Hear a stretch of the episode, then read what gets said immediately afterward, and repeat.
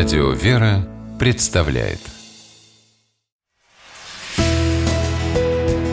Литературный навигатор Здравствуйте! У микрофона Анна Шапилева. Православного философа и публициста Сергея Фуделя называют иногда духовным писателем Серебряного века. Его ранняя юность прошла в окружении известных и талантливых личностей той эпохи. Он был знаком с Андреем Белым, Николаем Бердяевым, Мариной Цветаевой. Однако влияние на Сергея Иосифовича и как на писателя, и как на человека оказали все-таки не они, а его отец-священник. Именно поэтому одна из главных тем, над которой размышляет Сергей Фудель в своих трудах, это современный человек в церкви.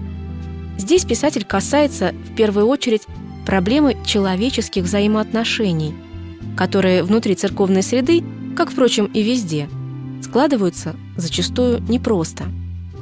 В одной из своих самых известных книг «У стен церкви» он приводит такой классический пример – реакцию церковных бабушек на девушку, зашедшую в храм без косынки. Сергей Фудель сравнивает таких бабуль с ястребами, которые кидаются на жертву. Как правило, в такой ситуации девушка просто-напросто уходит. А если она больше не придет? Спрашивает автор, и с его стороны это отнюдь не риторический вопрос, а взывание к человеческой совести, здравому смыслу, христианской любви, наконец. Это волновало писателя гораздо сильнее, чем, например, его собственные отношения с советской действительностью, которые, понятно, складывались не лучшим образом.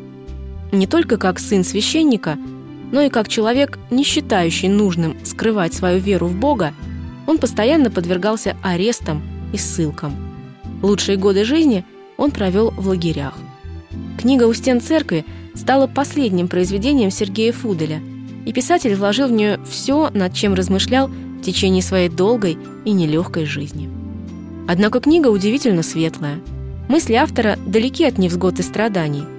В одном из фрагментов он, например, проводит неожиданную параллель между святыми отцами церкви и Рэем Брэдбери.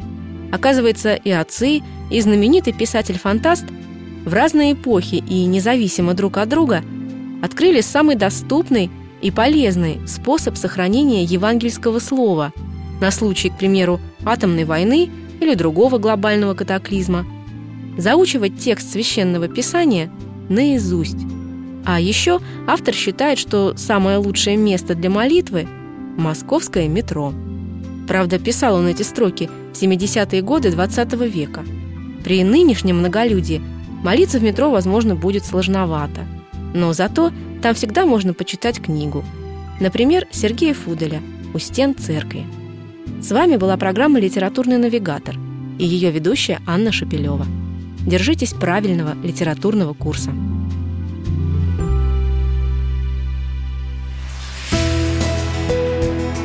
Литературный навигатор.